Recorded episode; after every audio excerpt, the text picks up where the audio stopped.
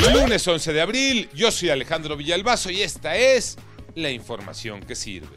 Revocación de mandato. Datos duros que hay que salen del conteo que hace el Instituto Nacional Electoral. Ante esos datos duros hay dos lecturas. Una, la oficial, la del gobierno, la del partido en el poder, y otra, la de la oposición. Y son totalmente distintas historias, dos historias contadas, relatadas de manera distinta, con un mismo hecho. Pepe Toño Morales. Gracias, Alex. Efectivamente, hoy el presidente de México abrió, de hecho, su conferencia matutina con ese tema. Fue un éxito, dijo, y además nos vamos a quedar hasta septiembre de 2024 porque así lo pidió el pueblo. Solo falta, dice, que lo apoye el creador y la esencia, pero continuarán sus proyectos porque ahora el enemigo a vencer es el tiempo para terminar las obras. COVID-19, los números, Iñaki Manero. Según la Secretaría de Salud, en las últimas 24 horas se reportaron cinco muertos más. La cifra total llegó a 323.725 personas fallecidas.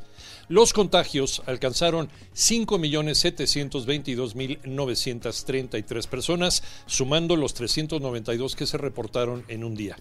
Y el 65% de los contagios en el país están en 10 estados, principalmente Ciudad de México, Estado de México, Nuevo León, Guanajuato, Jalisco, Tabasco, San Luis Potosí, Veracruz, Puebla y Sonora. Lo mejor es vacunarse y seguirse cuidando. Aplausos de pie para Checo Pérez, Tocayo Cervantes.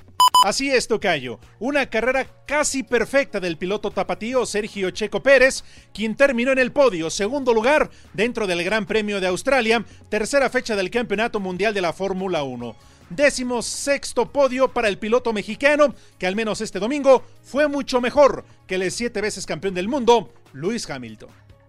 Yo soy Alejandro Villalbazo, nos escuchamos como todos los días de 6 a 10 de la mañana, 88.9 y en digital a través de iHeartRadio. Pásenla bien, muy bien, donde quiera que estén.